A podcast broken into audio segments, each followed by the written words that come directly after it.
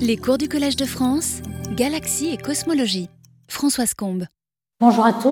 Nous allons commencer euh, avec euh, la séance sur les diagnostics cosmologiques. Comme vous le voyez dans cette première euh, image, on va traiter de beaucoup de traceurs des paramètres cosmologiques et on voit déjà que le traceur Planck est partie de tous les autres. On va essayer d'expliquer pourquoi. Déjà, quelles sont les grandes questions cosmologiques auxquelles on veut répondre? Grâce aux amas qui vont être des traceurs de la matière alors, on veut évidemment répondre, savoir pourquoi euh, nous avons 70% euh, d'énergie noire, et puis parmi la matière de 30%, nous avons 26% de matière noire et 4 ou 5% de matière baryonique. Donc la matière, euh, les amas de galaxies, qui sont les, structures les plus grandes, qui sont liées gravitationnellement, vont nous servir pour tracer toute cette matière noire que l'on ne voit pas. Donc on va s'intéresser d'abord au biais, c'est-à-dire est-ce qu'il y a une différence entre matière noire et matière visible. On va s'intéresser euh, à l'énergie noire et à savoir euh, quelle est son, équation d'état, c'est-à-dire euh, la pression en fonction de la densité d'énergie, qui est un facteur W. On ne sait pas du tout si W est constant, s'il varie en fonction du temps, si c'est dynamique ou c'est une constante cosmologique. Donc nous aurons des traceurs comme les oscillations baryoniques acoustiques dont on a déjà parlé, les lentilles gravitationnelles ou le cisaillement cosmique, weak lensing, ou alors les distorsions euh, espace euh, redshift. Et puis, évidemment, euh, derrière tout cela, on aimerait savoir si on peut tester toutes les gravités modifiées qui essaient d'expliquer tout le secteur noir, matière noire et énergie noire, grâce à une modification de la relativité générale. Donc pour cela, les amas vont nous servir, car le taux de croissance des amas ne va pas être la même dans la, relativité générale ou bien la gravité modifiée. Il y a notamment cet exposant gamma, qui est le taux de croissance, euh, qui vaut 0,5 pour euh, la relativité générale. Qu'est-ce que ça, cette valeur va pouvoir euh, nous, indiquer? Et puis, évidemment, comment s'assemblent les baryons dans les structures, tout l'environnement des galaxies. On va parler surtout de ce paramètre sigma 8. Qu'est-ce que c'est? C'est l'amplitude en masse du spectre de puissance. Donc plus il y aura d'amas de galaxies, par exemple, plus seront contrastés, plus cette valeur sigma 8 sera élevée. Donc c'est ça qu'on veut mesurer, le taux de sigma 8 et aussi celui des non-linéarités ou non-gauchanités qui euh, sont intéressantes, on va le voir. Alors déjà, euh, je fais une analogie avec des bouées. En fait, les amas de galaxies, qu'est-ce que c'est? C'est à la surface de l'essentiel de la matière qui est dessous, qu'on ne voit pas. Donc en quelque sorte, ce sont des bouées pour savoir où sont les puits de potentiel de gravitationnel de la matière noire, l'essentiel de la masse. Donc il y a, plusieurs euh, définitions du biais. Et déjà, je voudrais euh, prendre des précautions ici pour essayer de définir ce qu'on appelle biais. On appelle biais déjà lorsqu'on a un contraste de densité. Alors on appelle souvent delta pour simplifier le contraste de densité delta rho sur rho, c'est-à-dire la fluctuation relative de densité. Et euh, évidemment, le contraste de densité en galaxie ne sera pas le même que celui dans la masse totale, qui est essentiellement en matière noire. Donc le biais, ce sera le rapport entre justement le contraste de galaxie et le contraste de la masse totale qui vaut supérieur à 1 en général. Alors ici, on a, on a déjà euh, parlé de ces fluctuations, euh, ces fluctuations qui partent de zéro, de densité en fonction de l'espace ici. Et lorsque les fluctuations de densité sont supérieures à la densité critique, on a en quelque sorte pour cette région concernée un petit big crunch, on a la densité suffisante pour s'auto-effondrer, s'effondrer sur soi-même. Et donc on a des, des halos qui, euh, font des amas de galaxies ou des grosses galaxies. On voit d'ailleurs que euh, lorsqu'on a des petites galaxies qui sont euh, incluses dans une grande perturbation, on les verra beaucoup mieux. Donc on a un biais déjà, et puis le biais c'est ça, on voit les galaxies lorsqu'elles dépassent, le contraste est très très fort, alors que le contraste en, matière noire est beaucoup moins. Donc on peut avoir, si on a des pics à 3 sigma jusqu'à un B égale 6, dans cette définition de biais. Maintenant, il y a plusieurs biais, il y a un biais qu'on appelle biais en masse, et ça, c'est quelque chose d'autre, c'est euh, relié au fait que lorsqu'on mesure des amas de galaxies, on l'a vu dans les exposés précédents, c'était euh, soit on, a des surveys de rayons X qui définissent des amas, on en avait des milliers comme cela, ou bien euh, avec en millimétrique, en regardant l'effet SZ Sunev Zeldovich, c'est-à-dire l'effet inverse Compton d'un photon, du, un photon très très faible énergie du fond cosmologique qui est énergisé par un électron du gaz chaud qui émet un rayons X. À ce moment-là, on a un petit trou dans le, fond cosmologique et on permet de détecter l'amas. Et cet effet Z, l'intensité est proportionnelle à la densité d'électrons et la température, donc la pression, l'intégration sur la ligne de visée de la pression. Donc toutes ces deux méthodes en fait dépendent de l'équilibre hydrostatique pour en déduire la masse. On, suppose que le, le, gaz chaud, qui est à l'origine des deux émissions ici, euh, est en équilibre thermique, hydrostatique. Et finalement, on voit par les simulations numériques et aussi par euh, les lentilles gravitationnelles, qui mesurent, elles, toute la masse, que cette masse est inférieure. Donc ça fait un biais. Donc on ne mesure pas toute la masse et ce biais en général est de l'ordre de 20%, c'est-à-dire qu'on mesure 80% de la masse et non pas le, le total. Donc ici, lorsque biais égale 0, c'est qu'il n'y a aucune différence entre la masse qu'on mesure avec euh, le rayonnement et puis la masse totale qu'on ne mesure pas mais qui est la masse noire. Alors justement, pour ce biais en masse, euh, comment on l'a déterminé hein, C'est essentiellement des lentilles gravitationnelles. Euh, un des derniers surveys canadiens, hein, c'est le Canadian Cluster Survey, le CCP, a mesuré 50 amas. Et ici est ploté en vertical justement la masse de l'amas déterminée par l'effet Z, donc par Planck, sur la masse déterminée par les lentilles gravitationnelles, Wick ou bien cisaillement cosmique. Et euh, c'est ce, rapport qui est 1 moins B. Si B égale 0, on a 1, évidemment. Et puis on s'aperçoit que euh, en moyenne, ça va être euh, en grisé 0,76 ou 0,8, d'où les 20% que l'on manque lorsqu'on suppose qu'on a vu toute la masse, grâce à l'équilibre hydrostatique du gaz chaud. Autrefois, il y avait aussi un peu plus tôt des amas, 51 amas avec un autre survey qui trouvait un tout petit peu moins, mais apparemment tous les autres surveys un petit peu plus tard ont trouvé de l'ordre de 0,7-0,8, donc c'est plutôt cette valeur qui est prise, surtout qu'elle correspond aussi aux simulations numériques. Donc on a un biais en masse lorsqu'on mesure euh, la masse des amas avec le rayonnement X ou bien avec l'effet Z. Alors on pourrait savoir aussi en mesurant optiquement les amas, c'est-à-dire avec les étoiles, alors, ça donne une petite idée, mais ça ne donne pas tout, parce qu'on sait, les galaxies euh, euh, représentent très peu de masse dans les amas. Alors là, on a en fonction de la vitesse circulaire de la structure, donc ça peut être des galaxies, des groupes et des amas. Euh, ici, des galaxies, on voit que c'est une échelle logarithmique. On a 10%, 1%, 0,1% de la quantité baryonique universelle de l'univers cette quantité baryonique, c'est 17%, c'est le 5% sur 30%, euh, puisqu'on a en total 30% de la masse. Ça nous donne 17%. Donc on s'attendrait à trouver, si on avait tous les baryons en étoile, cette quantité-là. On voit qu'on en est loin. Il y a un facteur 10. Et lorsqu'on arrive à la masse des amas, ici, euh, on a euh, stacké un peu, empilé tous les amas, et on voit que ça redescend. Donc ça, c'est en logarithme. En linéaire, c'est encore plus frappant on a euh, cette, vitesse, ou bien le potentiel, ou bien la masse toujours, des petites galaxies naines, des galaxies un peu plus massives. La galaxie la Voie lactée sera à peu près ici. Ici, on l'a tracé en fonction de M500. Que veut dire M500 C'est la masse incluse dans le rayon où la densité de la galaxie en moyenne est 500 fois la densité critique.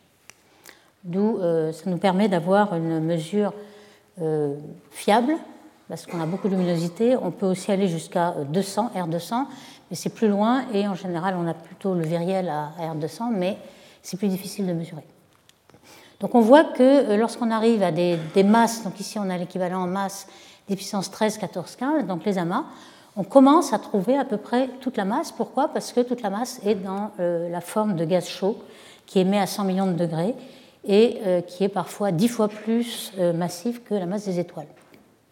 Alors d'autres, euh, Gonzalez et Salle un petit peu plus récemment, ont mesuré pour cet intervalle de masse très massif, des amas euh, assez riches, euh, la quantité d'étoiles qui descend, bien sûr, la quantité de gaz, gaz chaud, qui croît, et on arrive presque, avec les barres d'erreur ici, pour les, normes, les amas très massifs, on arrive presque à 1, c'est-à-dire à retrouver tous les baryons, heureusement, parce que ce serait difficile de sortir tous les baryons dans des structures qui ne seront pas liées. Donc en fait, les amas sont les plus grosses structures liées de l'univers, donc on doit retrouver euh, toute la proportion d'amas. Donc ici, on voit qu'on manque quand même, pour les amas ordinaires, de 10%, c'est un petit peu le biais euh, auquel on s'attend.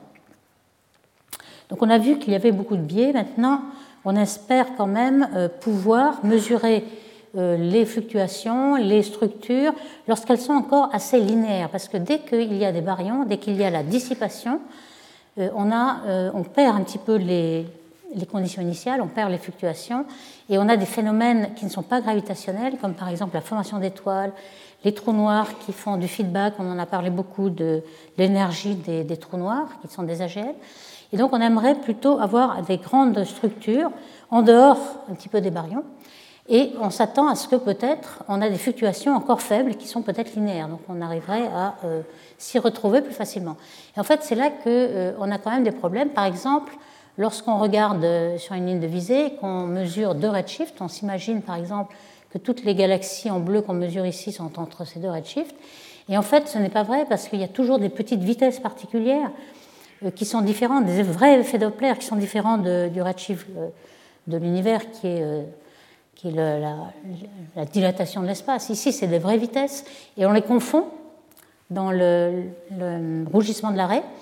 Donc, par exemple, ici, s'il y a une vitesse qui est due à une fluctuation mais très faible de densité, à ce moment-là, euh, toutes les vitesses qu'on va mesurer, elles sont en retrait puisqu'on les aura mis un petit peu plus près à cause de ce redshift. Donc, vous voyez que tout ça, c'est assez complexe. Et euh, on a aussi l'évolution intrinsèque d'un redshift à l'autre. Les galaxies ont évolué. On sait que les galaxies étaient plus brillantes autrefois, euh, moins brillantes aujourd'hui. Donc, tous ces effets vont pouvoir nous biaiser. Donc, il va falloir remonter à, à ces effets-là puisque ce qu'on cherche, en fait, c'est le potentiel gravitationnel pour tester la gravité, par exemple. On sait que euh, la métrique, lorsqu'on écrit cette métrique ds2 avec le terme temporel, il est fonction de l'expansion de l'univers. A de t, c'est le rayon caractéristique. Eta est une variable qui dépend du temps. Donc A au carré, c'est l'expansion de l'univers. Et puis on a deux termes ici, terme d'espace, terme de temps et deux potentiels psi et phi qui normalement euh, en relativité générale sont exactement identiques. Euh, phi égale psi hein, en, GR et euh, en fait lorsqu'on a une modification par rapport à cette relativité générale, on s'attend à trouver une différence. Cette différence s'appelle en anglais gravitational slip. Slip ça veut dire un glissement, donc on pourrait le traduire en français glissement gravitationnel. Et ce qu'on espère mesurer, c'est ce glissement justement. Alors ce terme temporel, en fait, il est relié à la courbure donc plutôt, euh, il affecte plutôt la trajectoire des particules relativistes, donc des photons. Quand on euh, se sert de ces outils euh, cisaillement gravitationnels, donc les lentilles gravitationnelles, ce sont les photons, on aura affaire à phi plus psi, la, somme des deux.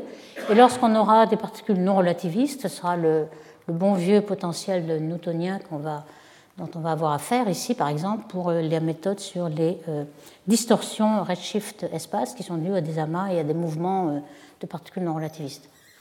Alors donc ces deux euh, méthodes, euh, on va les développer. Alors surtout euh, les lentilles, ce sera pour l'exposer la semaine prochaine. Hein. On aura ce genre de, formule ici où on, a, on va s'intéresser donc à des grandes structures et des fluctuations assez faibles, de manière à ne pas mélanger tous les modes.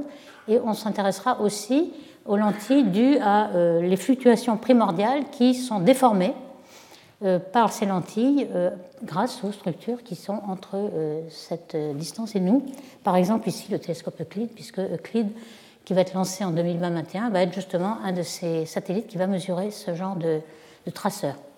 Alors, il faut savoir que le, fait de, dévier les rayons lumineux introduit des, des, perturbations qu'il va falloir corriger, alors notamment des non-gaussianités, alors qu'on sait que les, anisotropies du fond cosmologique sont parfaitement gaussiennes, les fluctuations gaussiennes. Il y en aura des non-gaussianités. Et puis des modes B. Euh, ces modes B sont très prisés, comme vous le savez, puisque ce sont des modes de polarisation. Et lorsqu'on a des modes B, ce sont les traceurs d'ondes gravitationnelles primordiales euh, qui sont une signature de l'inflation. Donc on les a cherchés pendant longtemps avec Planck, on ne les a pas encore trouvés. Et ça va être le but des euh, missions futurs qui vont euh, prolonger Planck euh, au sol ou dans l'espace et qui vont essayer de mesurer ces, modes B. Donc, ces modes B sont aussi créés artificiellement par ce lensing, il faut le savoir.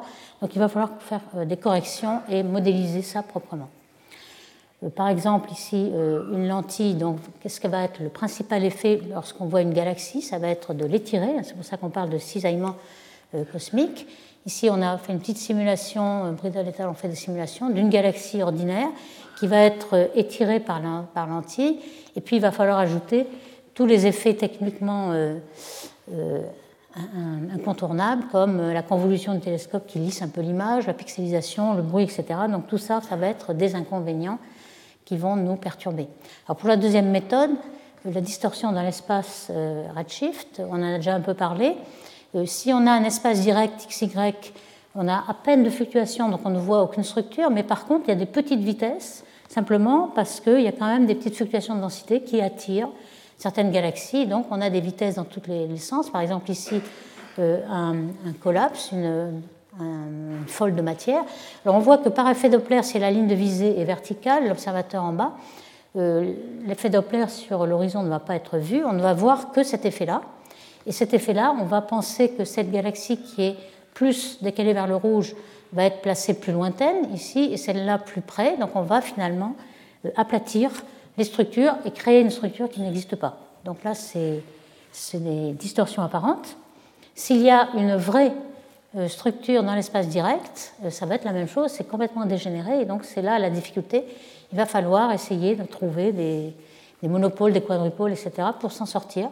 Donc dans la ligne de visée, pas du tout dans l'autre sens. Euh, est-ce que ces euh, perturbations sont linéaires? Justement, c'est ça l'espoir euh, de, trouver des linéaires. Donc, on va pouvoir faire un, développement en perturbation, séparer tous les modes. Et en fait, pas vraiment. Quand on regarde bien une structure qui commence à s'effondrer, s'il y a une toute petite perturbation de vitesse, mais vraiment assez petite, 10-3c, ça veut dire 300 km par seconde, ça va nous faire tout de suite quelques mégaparsecs de déplacement. Donc euh, cette structure-là, un amas fait un mégaparsec par exemple, va se retrouver à un autre endroit. Il ne va pas se retrouver au même endroit. Donc la perturbation, la masse qui est à cet endroit-là, va être complètement différente. Ce n'est pas du tout linéaire et donc il va falloir prendre en compte euh, toutes ces euh, perturbations. Alors ces fluctuations gaussiennes, on en a parlé à quelle vitesse les fluctuations ne deviennent plus gaussiennes. Sandrine Codis nous l'avait montré par des simulations numériques. Elle nous a montré ce schéma. Vous voyez qu'au départ, les fluctuations de densité autour d'une certaine valeur sont toutes de forme d'une gaussienne, justement. Et puis, mettons à 2 milliards d'années, et puis très vite, dans les simulations, on voit très bien que les vides deviennent de plus en plus vite et les filaments deviennent de plus en plus denses. Donc très vite, on va avoir beaucoup plus de régions qui seront plus vides que cette euh, densité moyenne. Donc on va avoir un maximum de ce côté. Et puis une aile de raie qui va être les filaments qui sont de plus en plus denses qui monte en densité, mais qui représente assez peu de volume. Donc vous voyez euh, la tendance, lorsqu'on a une simulation numérique, on voit très bien ça, la non-gaussianité se développe très vite, jusqu'à 13,8 milliards d'années. Donc cette simulation euh, le montre bien. Ici, on a euh, au tout début, z égale 20 par exemple, des petites fluctuations qui sont encore linéaires. Et puis à z égale 0, on a un grand vide et quelque chose qui est complètement non linéaire. Et donc toutes les modes vont être couplés donc à petite échelle, on va avoir un lissage de vitesse qui va euh, affecter les grandes échelles et ainsi de suite. On peut s'attendre peut-être que si on s'arrête à z égale 10, donc déjà voir la croissance des amas euh, très tôt, on ne va pas avoir autant de non-linéarité. Mais par contre, c'est ce que Shaw et Lovis ont, essayé de faire, de développer euh, ces perturbations. Ils sont aperçus que même à z égale 10, alors évidemment ça dépend de l'orientation sur la ligne de visée de ce vecteur cosinus θ. Si vous avez une une structure très allongée, il y en aura beaucoup plus que allongée perpendiculairement à la ligne de visée, puisque les, vitesses de perturbation ne sont pas vues dans l'autre sens, elles ne sont vues que sur la ligne de visée. Mais on voit que euh, ici en bleu, c'est la contribution de, toutes les non-linéarités, et en rouge, même les termes supérieurs à 3. On voit bien que ça domine à petite échelle, c'est-à-dire euh, K c'est l'inverse d'une échelle, donc au grand K c'est les petites échelles, on est complètement dominé par les effets non linéaires, même à z égale 10.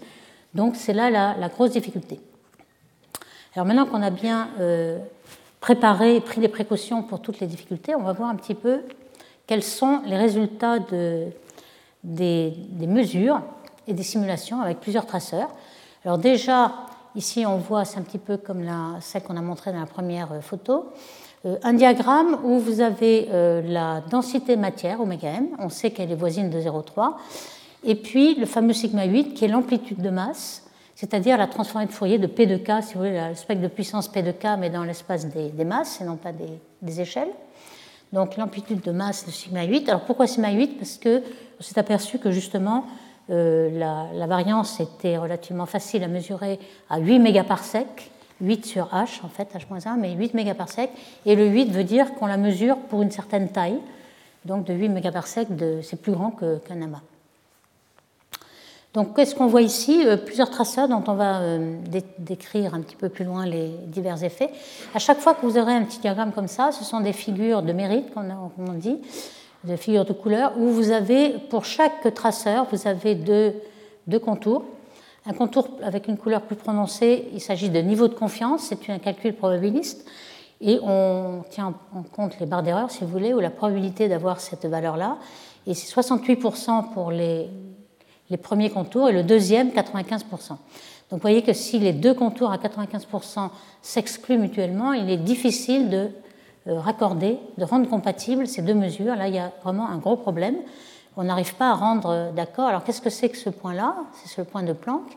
Euh, le point de Planck se base uniquement sur, sur ces valeurs qui, qui l'ont obtenu à partir des anisotropies du fond cosmologique avec un certain nombre de paramètres. Je n'ai pas tout mis la vingtaine de paramètres déterminés, je, donne seulement les principaux dont on va parler aujourd'hui, qui sont alors euh, la, constante de Hubble, euh, qui donne aussi l'âge de l'univers de 13,8 milliards d'années. On va montrer qu'elle est un petit peu particulièrement basse et ça pose un problème. Vous avez oméga k qui est la, la courbure de l'univers. Cette courbure, elle est nulle pratiquement. C'est pour ça qu'on dit que l'univers est plat et en général on l'ignore, mais on verra si on la fait varier ce qui arrive. Le W, c'est euh, l'équation d'état de l'énergie noire dont on a déjà parlé, c'est le rapport entre pression et densité de l'énergie noire. Euh, la, valeur de base qui euh, optimise les, résultats de Planck, c'est W égale moins 1, en tout cas pour, aujourd'hui. On ne sait pas si c'est une constante cosmologique, mais pour moins 1, c'est tout à fait compatible avec une constante. Le nombre de particules, le nombre effectif de particules relativistes à la recombinaison, c'est-à-dire à l'époque de Planck, c'est 3, ça veut dire que ce sont les neutrinos, les neutrinos standards, qui sont une faible masse. Alors justement, euh, la, somme de tous les masses de ces neutrinos, vous savez qu'ils sont 3, les neutrinos électroniques tau et, nu. Et euh, la somme fait 0,2 au maximum 0,2 électronvolts, c'est extrêmement petit. Et euh, le nombre effectif de ces, comme ils sont relativistes, on peut les compter, ils ont un effet sur cette période, sera 3 à peu près. Bon, pour un effet technique, ce n'est pas exactement 3, mais ça veut dire 3. Euh, ça ne contraint pas du tout les neutrinos stériles, dont on a déjà parlé pour, comme candidat de matière noire. Ceux-là ne sont pas relativistes à cette époque-là, ils ne rentrent pas dans ce comptage. Donc si on a cette base-là, à ce moment-là, on a, cette, euh, cette, position dans ce diagramme. Que faut-il changer de ces, de constantes pour arriver à rendre compatible avec les autres, les autres traceurs? Alors on pourrait penser justement à changer la masse des neutrinos, neutrinos standards. On ne sait pas vraiment, on n'a encore jamais mesuré. Alors pourquoi? Parce que justement, on, remarque ici, ce qui est trop fort, c'est le sigma 8, c'est-à-dire qu'il y a trop d'amas. Il y a bien trop d'amas de galaxies prévus par Planck par rapport à ce qui est mesuré par le BAO, etc. Alors on a une façon de, supprimer les structures, c'est justement d'avoir des particules qui sont relativistes, donc qui, exercent une pression thermique, comme les photons, et qui euh, amortissent la formation des petites structures, c'est-à-dire à, K grand, c'est-à-dire les petites échelles. Donc, euh, vous voyez ici que le spectre de puissance pour la matière noire froide, si tout était froid, s'il n'y a pas, vraiment de neutrinos, ce serait la courbe en noir. Donc, on a un certain nombre de, structures à petite échelle, assez grandes, d'ailleurs trop grands, on le sait. Et puis, si on a des, euh, neutrinos stériles, par exemple, euh, qui sont moins rapides que les neutrinos classiques, on peut avoir une suppression de, de, structure à cette échelle-là. Et si on a des neutrinos très chauds, justement les neutrinos relativistes, ceux qui sont standards et qu'on sait qu'ils existent, on ne connaît pas leur masse, mais euh, on sait qu'il faut le prendre en compte. Même si on est dans un modèle euh, CDM, on a quand même une petite partie de matière noire qui est due à cette matière noire chaude. Il suffirait d'augmenter un petit peu sa, sa part, sa fraction, pour qu'on supprime un peu de ces structures. D'où l'idée que peut-être le sigma 8 pourrait être réduit si on augmentait la masse des neutrinos. Alors est-ce que c'est possible? Voici encore de ces diagrammes de probabilité. Lorsqu'on fait varier sigma de m nu, qui au départ, euh, je vous le rappelle, était 0,2 f, donc on, le fait varier jusqu'à 3 électronvolts, etc., c'est encore possible. Mais on voit que ça ne rend pas les deux euh, traceurs. Hein. Ici, on a le traceur euh, en orange, là, s'il s'agit du comptage de nombre d'amas, number count ici, des euh, amas avec le traceur de, SZ, Chinev-Zeldovich. Cette CL en vert, c'est le spectre de puissance, ce n'est pas tout à fait le nombre des amas, mais le spectre de puissance de ces amas. Et puis, ici, on combine le tout avec les BAO, etc. On voit qu'on n'arrive pas à rendre compatible le Planck avec. alors, est-ce qu'on peut faire varier W, justement, ce W dont on ne connaît rien? Est-ce qu'on peut le faire varier Alors, autour de moins 1, ça peut prendre plusieurs valeurs. Optiquement, l'optimisation a donné ces valeurs-là qui ne font qu'aggraver le problème, puisqu'on a un sigma 8 qui est de plus en plus grand et qui n'est surtout pas compatible avec les autres traceurs euh, euh, des, amas euh, SZ. Donc ça ne résout pas du tout le problème. Une solution qui pourrait résoudre, c'est d'augmenter le biais. Alors voici le problème, hein, c'est le nombre d'amas en fonction du redshift. Est-ce qu'en le faisant varier aussi en fonction de la masse et du redshift, ce biais Alors le biais, c'est, je vous rappelle, b égale 0 si on si la masse de, hydrostatique, c'est exactement la masse totale, euh, on pense par les, les lentilles gravitationnelles que 1 euh, b égale 0,8. Et on voit en bleu, euh, c'est ce que l'on mesure avec l'effet Z, donc le nombre d'amas mesuré, et puis celui que donne Planck, même corrigé du biais de 20%. Donc on voit qu'on a beaucoup plus d'amas prévus par le traceur Planck qu'avec l'effet Z. Ça, c'est complètement impossible de le réconcilier, puisqu'on sait qu'on ne peut pas avoir 40% de biais, c'est exclu par les lentilles gravitationnelles. Donc là, il y a un vrai problème. Il faut certainement trouver autre chose. Alors voici le récapitulatif du problème en question. Hein. On a oméga sigma 8. On peut faire varier euh, l'énergie noire, le W de l'énergie noire. On peut faire varier les, neutrinos, la masse des neutrinos. Euh, on aura toujours euh, la, le traceur des amas, donc euh, l'existence des amas, qui ne sont pas aussi nombreux que Planck le voudrait, qui est en bien en dessous de, la boîte noire qui est celle de Planck. Une autre façon de montrer ça, c'est le biais en fonction de ce qui était mesuré. Alors c'est un consensus, puisque là vous voyez une quinzaine de travaux, des auteurs différents qui ont tous mesuré ça, et il y a un consensus. Les simulations, les lentilles gravitationnelles trouvent toujours un biais qui est au moins 0,8 ou plus. Et là, il faudrait un biais euh, bien plus faible, donc une masse euh, déduite des travaux Z bien plus faible, ça ne marche pas. il y a euh, un, phénomène auquel on a pensé, qui aurait peut-être pu faire quelque chose, c'est Planck, au cours de sa durée de vie, a beaucoup changé le paramètre de l'opacité photon-électron. On en a parlé la semaine dernière avec Dominique Aubert. Cette opacité, vous voyez, en fonction du redshift, déjà euh, WMAP l'avait mesurée. Elle était avec WMAP très élevée.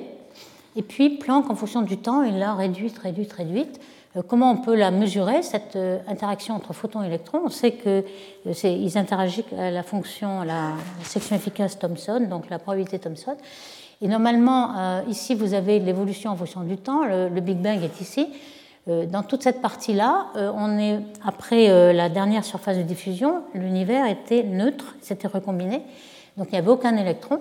Puis tout d'un coup, il se rayonnise parce qu'il y a des, galaxies jeunes qui forment des étoiles et qui rayonisent l'univers. Et selon le redshift de rayonisation, on peut avoir beaucoup plus d'électrons ou pas beaucoup.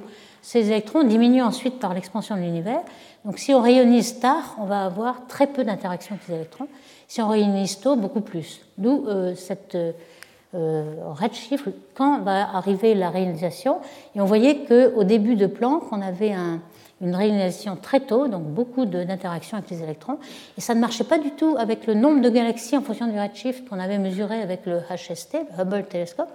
On a euh, ce nombre de galaxies et il aurait fallu beaucoup plus de galaxies pour rayoniser l'univers plus tôt, ce qu'on n'a pas jamais trouvé. Donc finalement, euh, on est content d'avoir réduit cette euh, interaction, cette épaisseur optique d'interaction entre photons et électrons, car on arrive à réconcilier le nombre de galaxies que l'on voit avec le télescope Hubble et puis euh, la réalisation qui est plus tardive. Donc c'est plutôt, elle finit à z égale 6 et non pas plus tôt.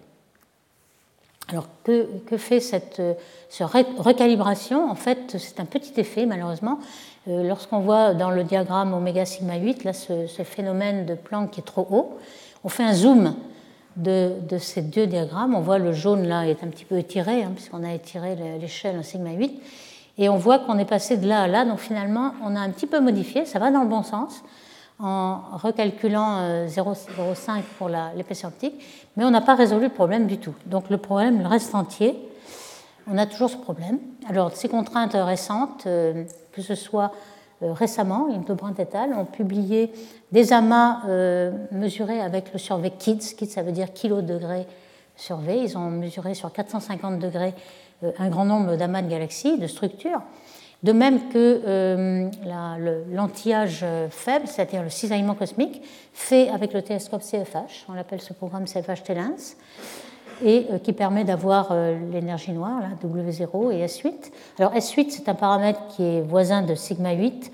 Il suffit de mesurer par le racine carré d'oméga sur 0,3. Oméga est très voisin de 0,3. Et donc on voit que dans ce diagramme, on a toujours le, la boîte d'erreur de Planck qui est toujours bien au-delà de tout ce que les autres mesurent. Donc ça reste, on est vraiment en dehors et il y a quelque chose d'incompatible. Pourtant, euh, les, autres traceurs progressent beaucoup.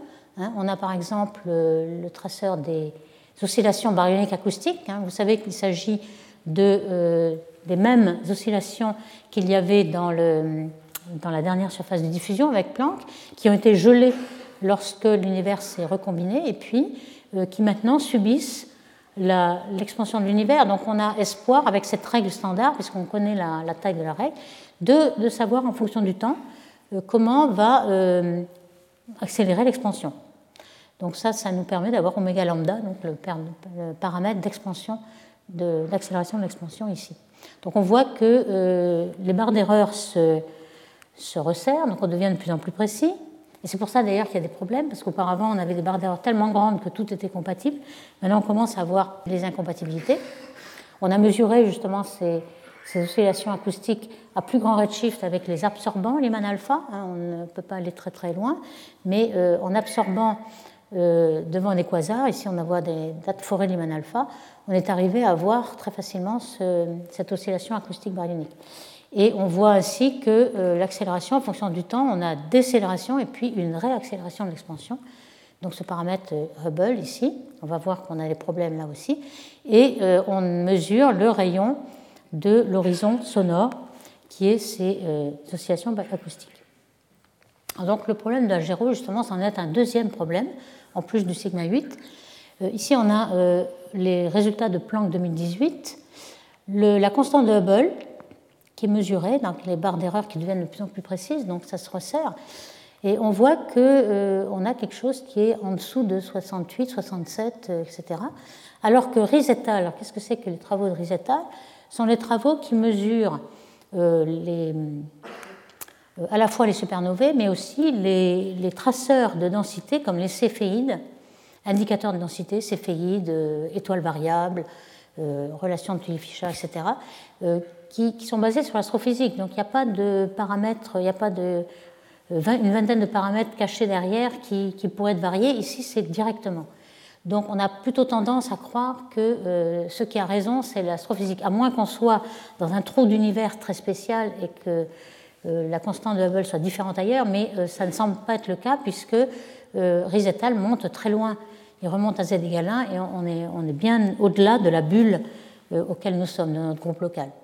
Donc là, on a, un problème sur euh, cette échelle de distance. Hein, ici, euh, elle est symbolisée euh, ici. On a plusieurs indicateurs de distance. Au départ, on avait des parallaxes, maintenant on est passé au-delà. On a des céphéides. Les céphéides sont des étoiles variables dont la période est proportionnelle à la luminosité intrinsèque. Même chose pour les étoiles variables à Lyrae. Le Tully-Fisher, c'est une relation qui relie la vitesse à la magnitude des galaxies. Donc la vitesse ne dépend pas de la distance, la magnitude, euh, ça nous donne la magnitude intrinsèque euh, et on, en déduit euh, la distance. Les régions H2 aussi, la plus grande région H2 est toujours à peu près la même taille, ainsi de suite. Les supernovae de type 1A qui sont des chandelles standards. Donc vous voyez un petit peu le, défi maintenant. On a 67,8 d'un côté et 73,48 de l'autre. C'est un désaccord à 3,7 sigma. Donc on commence à comprendre qu'il y a un problème de raccord entre ce qu'on mesure euh, à la dernière surface de diffusion, puisque H0 Planck mesure ici, et ce qui est mesuré ici. Il faudrait le raccorder, c'est ce problème-là. Alors évidemment, ça dépend de la taille de l'horizon. On l'a supposé qu'il était connu. Enfin, elle est inconnue, elle est de plus en plus précise. Elle est de l'ordre de 140 mégaparsecs, soit 400 millions d'années-lumière. Mais elle pourrait être peut-être un petit peu plus précise. Et en tout cas, il faut faire un saut ici. Là, on a tous les indicateurs euh, qu'on a mesurés, même les BAO, qui sont les, règles standards ici. Et est-ce qu'on peut faire le saut euh, de tous ces redshifts Alors, c'est intéressant de voir en fonction du temps comment cela a évolué. Euh, à partir de l'an 2000, évidemment, avant, au 19e siècle, on s'était battu pour que la constante de Hubble était entre 50 et 100. On voit bien que là, on a quand même bien progressé.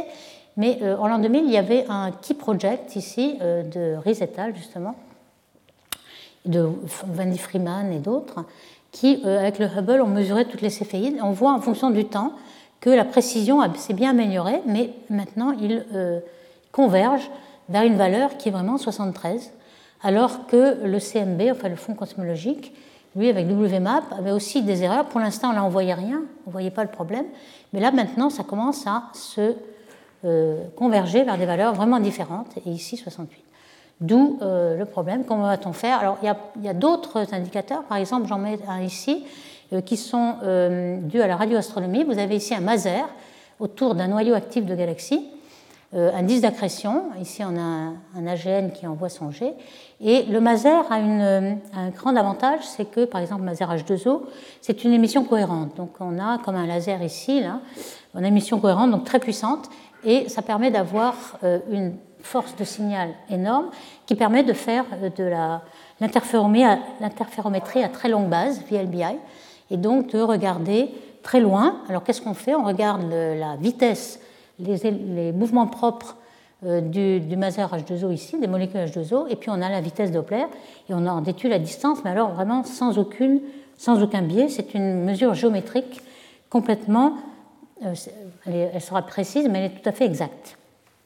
Alors dans le futur, hein, on aura beaucoup de, traceurs justement avec SKA. On aura Euclid dont j'ai parlé, on aura aussi SKA. Je voulais faire une parenthèse ici pour dire que bientôt, entre 2021 et 2030, on va avoir d'énormes euh, missions, Euclid, SKA, LSST, qui vont nous donner une énorme précision et peut-être euh, faire beaucoup plus de, progrès dans cette énergie noire. Par exemple, ici, W0WA, voici une prospective, hein, ce n'est pas encore de résultat, c'est euh, prospective, sur le fameux rapport gamma qui est le rapport de croissance des structures. Et vous voyez que SCA aura une barre d'erreur très très petite par rapport à Euclide ou SCA1, donc on aura énormément de progrès dans la décennie qui vient. Ici aussi, par exemple, pour Euclide, on va avoir un, nombre d'amas en fonction du redshift qui va être très grand de façon optique ici dans cette région-là, mais euh, les amas vus en radio ou en ray à 1 21 cm seront à plus grand redshift. Donc ça va être très complémentaire et on va pouvoir euh, faire un progrès énorme dans la prochaine décennie. Donc cette parenthèse étant alors qu'est-ce qu'on a aujourd'hui? En tout cas, donc là, dans les mesures de distorsion espace redshift, hein, on a déjà parlé, euh, on a dans l'espace direct, si on a un, info, un collapse d'une structure, ça va amener à euh, réduire cette structure dans ce sens-là. Donc on va pouvoir mesurer le biais et puis euh, la, contraste des galaxies. Et puis il va falloir corriger quand même de, cet effet non linéaire, très très non linéaire, qui est dû à l'existence d'un amas de galaxies au centre, qui est un cœur complètement virialisé. Et ça c'est plutôt gênant dans ce qui nous concerne, puisque c'est complètement non linéaire, biaisé par euh, des tas d'effets baryoniques euh, qui ne nous intéresse pas pour, euh, ces, pour, ces, paramètres cosmologiques. Donc vous voyez, dans l'espace direct, on a ceci. Et puis comme euh, la virialisation a créé des tas de vitesses, on a les doigts de Dieu ici, qui sont juste le fait qu'on attribue une distance à une vitesse alors qu'on ne le devrait pas. Donc voici la mesure qui a été faite avec le survey 2DF. Alors comment on le sépare, ces, ces doigts de Dieu? C'est qu'on a un, une composante monopolaire et quadrupolaire, xi0 et xi2, et on voit bien qu'à petite échelle, donc à petit rayon, on a un effet négatif ici, et ça, c'est les doigts de Dieu ici. Et puis, euh, ce qui nous intéresse, c'est euh, les, vitesses ici. On peut les mesurer et elles sont euh, distinctes des deux. Donc on arrive à défaire des perturbations du signal vrai qu'on veut mesurer. Donc ça, c'était une première mesure déjà en 2001. Euh, aujourd'hui, ce qu'on fait, alors j'ai repris un, résultat récent de Vipers, qui est un survey euh, fait avec Vimos au VLT. vous voyez ici le taux de croissance multiplié par sigma 8 des galaxies. en noir, vous avez la courbe à laquelle on s'attend avec la loi d'Einstein de relativité générale mais on a quand même des barres d'erreur encore assez grandes, et je n'ai pas tracé ici, mais un modèle de gravité modifiée passe encore par les points. Donc on n'arrive pas à distinguer entre relativité générale et euh, gravité modifiée, mais dans le futur, donc avec tous ces instruments, SKA, Euclid, W-First, vous voyez un peu l'erreur qu'on aura sur le gamma, qui va être beaucoup plus faible qu'aujourd'hui, donc on va pouvoir dans la décennie. Alors ce qu'on peut faire déjà, et on le voit ici, c'est assez intéressant, c'est que euh, si on prend que les galaxies bleues, c'est-à-dire les galaxies qui sont des spirales, qui forment des étoiles, euh, elles ne sont pas au centre des amas, et on voit beaucoup moins de doigts de Dieu que pour les galaxies rouges, les elliptiques et les galaxies d'Early-Type. On avait bien vu qu'il y avait une, ségrégation morphologique. Les galaxies rouges sont au centre de l'amas, et on le voit bien avec euh, cette, cette mesure des effets distance redshift. Donc, en prenant en compte ces effets distance redshift, donc c'est RSD, euh, ici est le, monopôle et le quadrupole de RSD, on voit que, euh, alors ici, quels, étaient les traceurs? Ici, c'était les lentilles gravitationnelles, le cisaillement cosmique. Ici, c'était lentilles euh, galaxie-galaxie, donc les corrélations deux points des galaxies. Et puis, le RSD est ici en marron. Et puis Planck, on voit qu'il n'y a aucun problème, on a toujours un gros problème de concilier Planck avec, il y a toujours beaucoup trop d'amas, le sigma 8 est toujours trop grand. Euh, alors on essaie de faire varier la masse des neutrinos. Alors on voit euh, les, les, pointillés, c'est euh, le modèle standard, lambda CDM, avec les neutrinos, c'est ce que vous avez ici.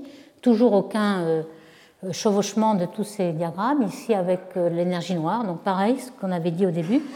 faire varier ces deux paramètres n'arrange rien. Par contre, est-ce que si on fait varier la, gravité, la gravité modifiée, par exemple F de R, quand on modifie le Ricci dans l'équation d'Einstein, euh, F normalement R est une constante, on va le faire varier.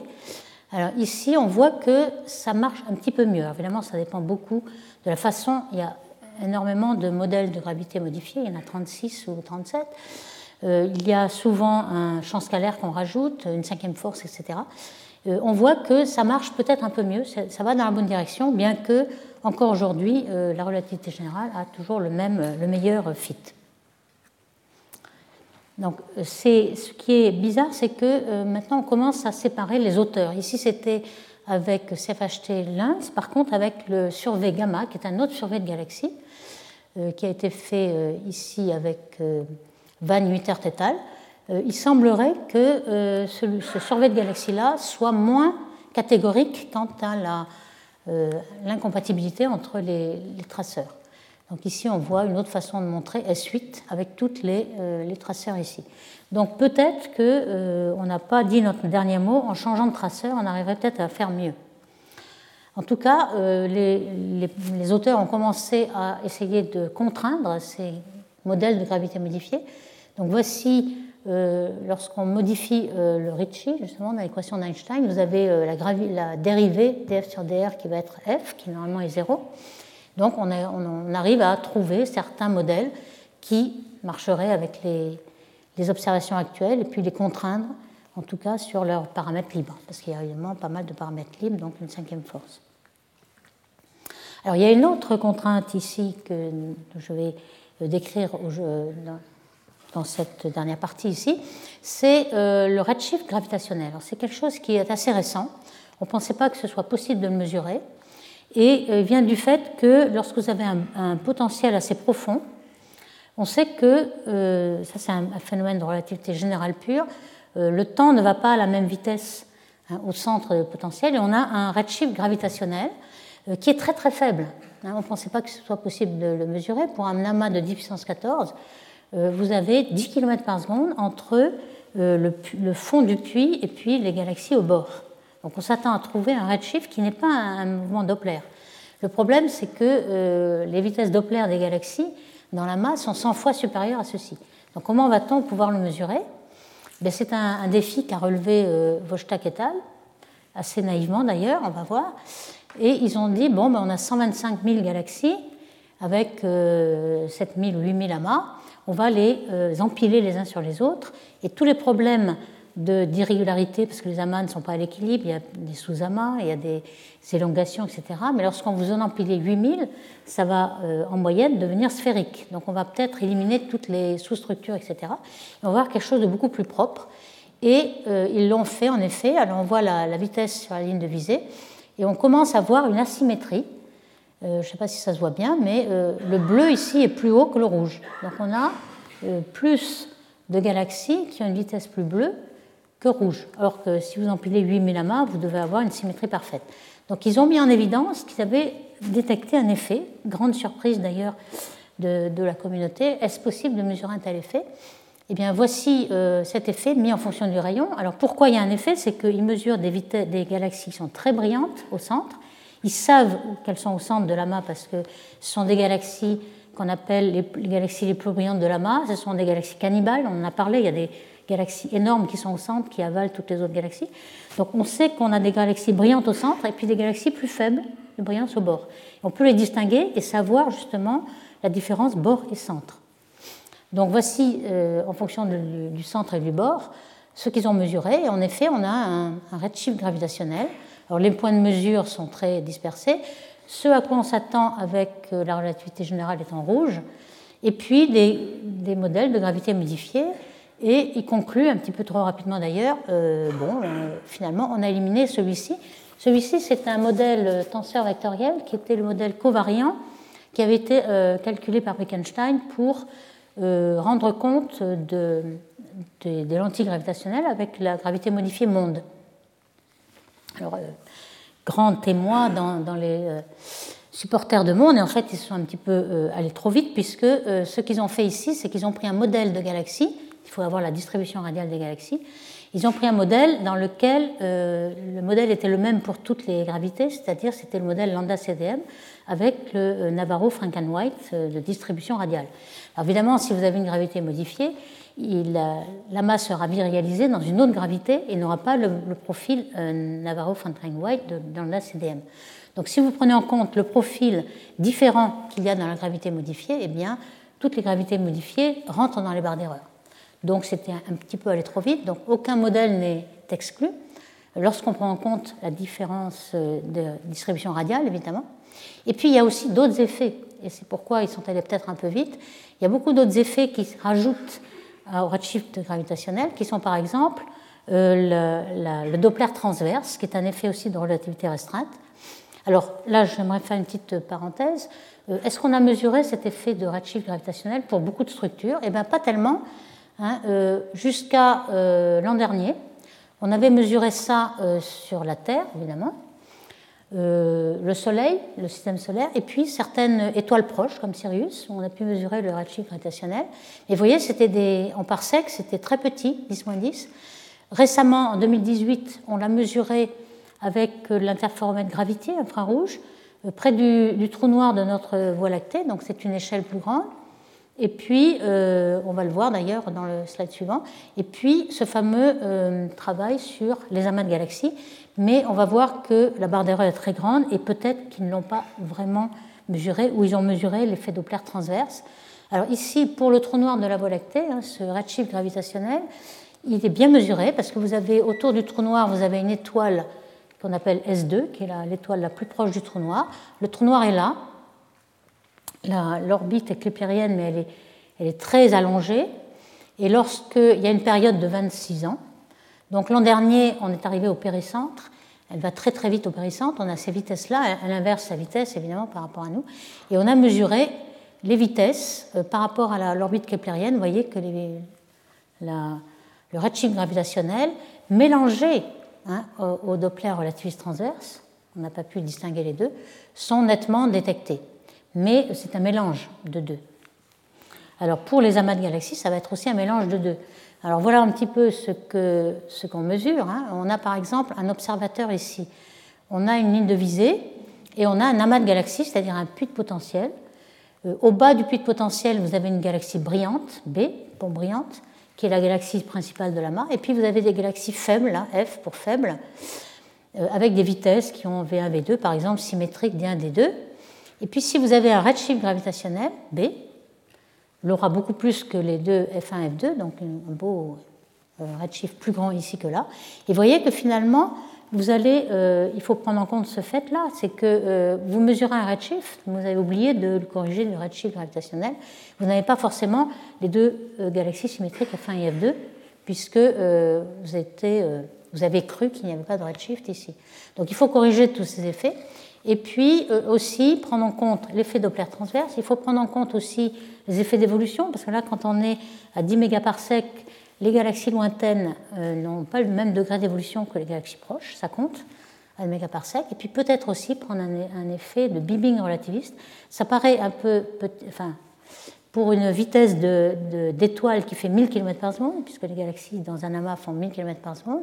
On a parlé de beaming relativiste la semaine dernière avec des, jeux radio qui émettaient un synchrotron, mais c'était des électrons relativistes, donc c'était un effet énorme. Mais là, c'est très très petit. Mais euh, tout de même, euh, puisqu'on est en train de mesurer des tout petits effets, euh, ça peut jouer. Alors voici ce qui a été mesuré récemment par Zouetal pour savoir. Alors, l'effet Doppler transverse, il dépend des vitesses et de la distribution des galaxies. Donc, ils ont fait une simulation.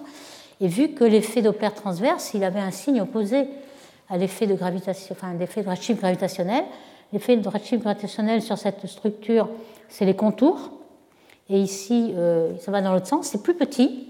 Donc, il y a quand même un espoir de détecter le redshift gravitationnel, mais il faudra euh, le soustraire de tous ces effets-là. Donc, pour l'instant, euh, on a essayé de détecter sur 272 galaxies, ça n'est pas arrivé. Il faut aller jusqu'à 100 000 galaxies, donc c'est en cours. Et sans doute, on aura des, euh, diagnostics beaucoup plus fins.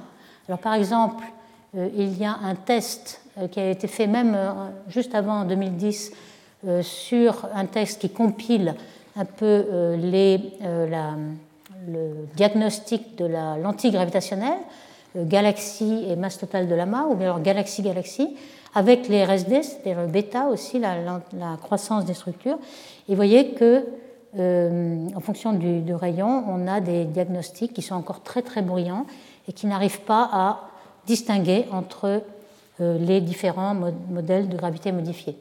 Alors par contre, euh, récemment, Tamozunas et al. ont essayé de tester sur les amas, une cinquantaine d'amas, l'amas de coma et une cinquantaine d'amas, sur la distribution radiale des rayons X, ou bien le shear gravitationnel, ou bien la distribution des masses des deux modèles.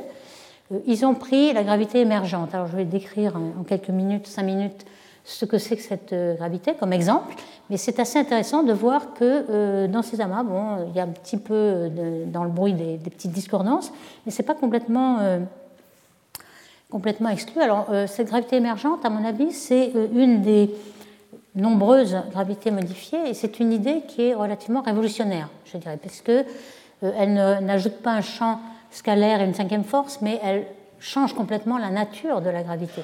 C'est-à-dire que la gravité, ce n'est plus une force fondamentale, ce n'est même plus, c'est presque plus une déformation de l'espace, mais c'est vraiment une force émergente, c'est-à-dire euh, une résultante de phénomènes qui résultent de plein de degrés de liberté au niveau quantique microscopique et qui arrive à faire une force à grande échelle. Par exemple, euh, on a l'habitude de, ce, phénomène. Lorsque vous avez un gaz dans une pièce, vous avez des tas de molécules qui ont un mouvement brownien, mais vous avez ensuite à grande échelle une température et des forces de pression. Vous n'avez pas besoin de savoir euh, tout ce qu'il y a à petite échelle, mais c'est une force émergente. Donc c'est un petit peu ce qu'il prend là.